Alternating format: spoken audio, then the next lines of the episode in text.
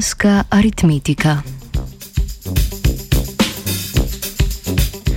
Pozor, narod jutranji, matematika se seli tudi v sanski svet. Ekipa raziskovalk in raziskovalcev je uspela vzpostaviti komunikacijo z osebki med njihovimi epizodami lucidnih sanj ter pridobila odgovore na enostavna matematična in splošna vprašanja tipa da, ne. Svoje ugotovitve so objavili v reviji Current Biology.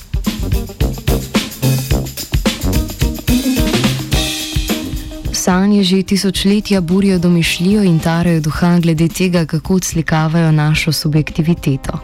Danes jih naprimer razumemo kot eno od okn v globočine nezavednega. Čeprav se san težko spomnimo, se med 8-urnim spancem zvrsti kar 4 do 6 epizod san, ki skupaj trajajo tudi do 2 uri. Lucino sanjanje je posebna oblika te izkušnje, pri kateri sanjajoči pridobijo ali ohranijo določeno mero zavedanja, da se nahajajo sredi sna.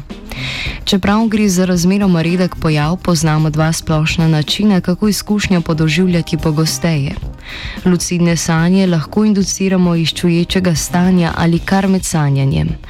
Lucidno sanjanje pogosteje spremlja tudi nekatera spremljajo tudi nekatera bolezenska stanja, naprimer narkolepsijo, ki pomeni okvarjen nadzor nad cikli budnosti in spanja.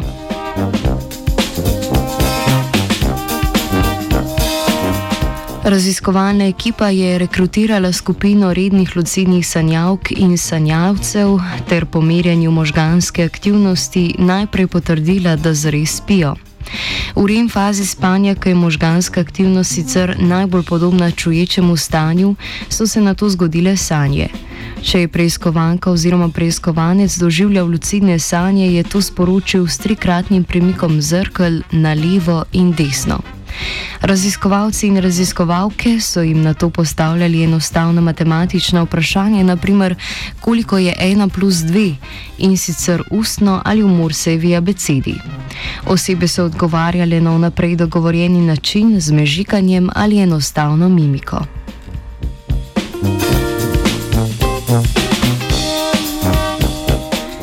Ekipi je uspelo pridobiti precej uporabnih odgovorov, najvažnejše pa je bilo, da so sanjavce in sanjavke po končanem poskusu hitro zbudili, da bi s tem pridobili ustno pričevanje o njihovem doživljanju.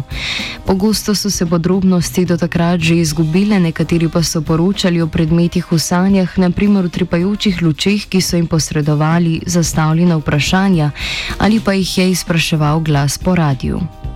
Raziskovalno ekipo namreč zanima, kako se lahko akumulirani spomini in dogovori, ki so bili sklenjeni pred poskusom, manifestirajo v sanjah, ko so nekatere oblike zavestne aktivnosti na različne načine okrnjene.